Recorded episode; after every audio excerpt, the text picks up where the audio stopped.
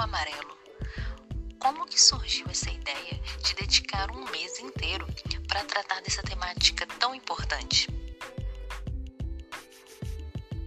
Então, o Setembro Amarelo, ele é inspirado no caso M, que é um jovem dos Estados Unidos que suicidou no ano de 1994, no mês de setembro.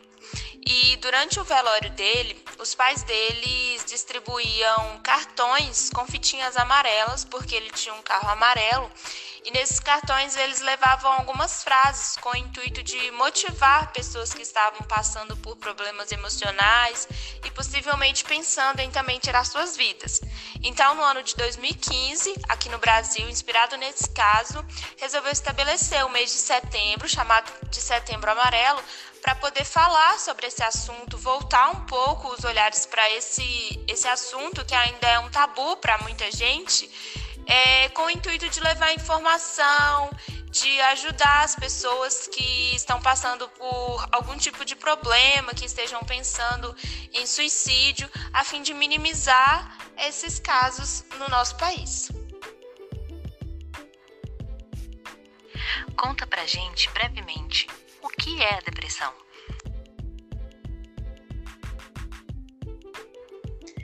Brevemente falando, a depressão é um distúrbio mental, muitas vezes relacionados a mudanças de humor, como por exemplo episódios de profunda tristeza. E por se tratar de um distúrbio mental que pode acarretar em problemas gravíssimos, como por exemplo o próprio suicídio, é uma coisa que deve ser levada em consideração e que não deve ser vista com, com um olhar de desdém.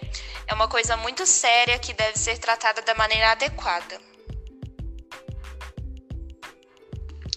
O bem-estar mental, o bem-estar psicológico, ele faz a diferença na nossa vida? E por quê?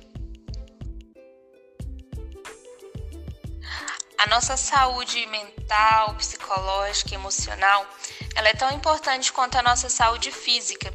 Então, da mesma forma em que a gente busca um médico quando a gente não está se sentindo bem fisicamente, da mesma forma em que a gente busca ao máximo prevenir doenças físicas, a gente também deveria ter esse carinho e esse cuidado com a nossa saúde mental, porque ela também faz parte da composição do nosso ser, ela também é muito importante para o nosso bem-estar.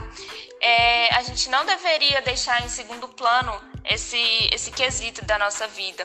É, então, é muito importante que a gente sempre procure a ajuda de um profissional, como por exemplo o psicólogo, quando a gente sentir que precisa de, de cuidado especial na, na nossa saúde emocional, mental. É, isso faz parte da valorização da vida. Valorizar a vida é buscar estar bem consigo mesmo em todos os quesitos, seja físico, emocional, mental.